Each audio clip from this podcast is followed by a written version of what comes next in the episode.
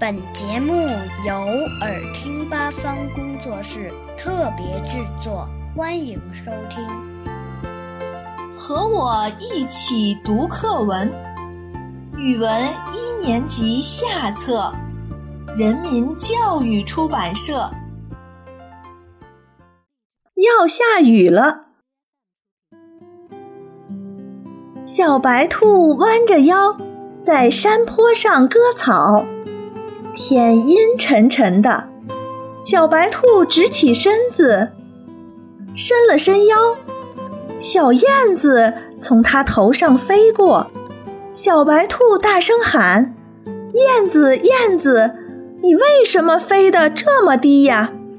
燕子边飞边说：“要下雨了，空气很潮湿，虫子的翅膀沾了小水珠，飞不高。”我正忙着捉虫子呢，是要下雨了吗？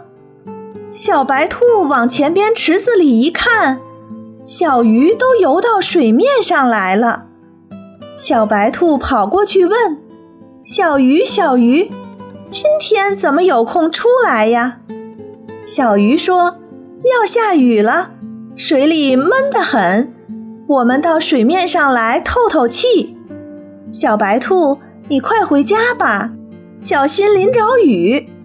小白兔连忙挎起篮子往家跑。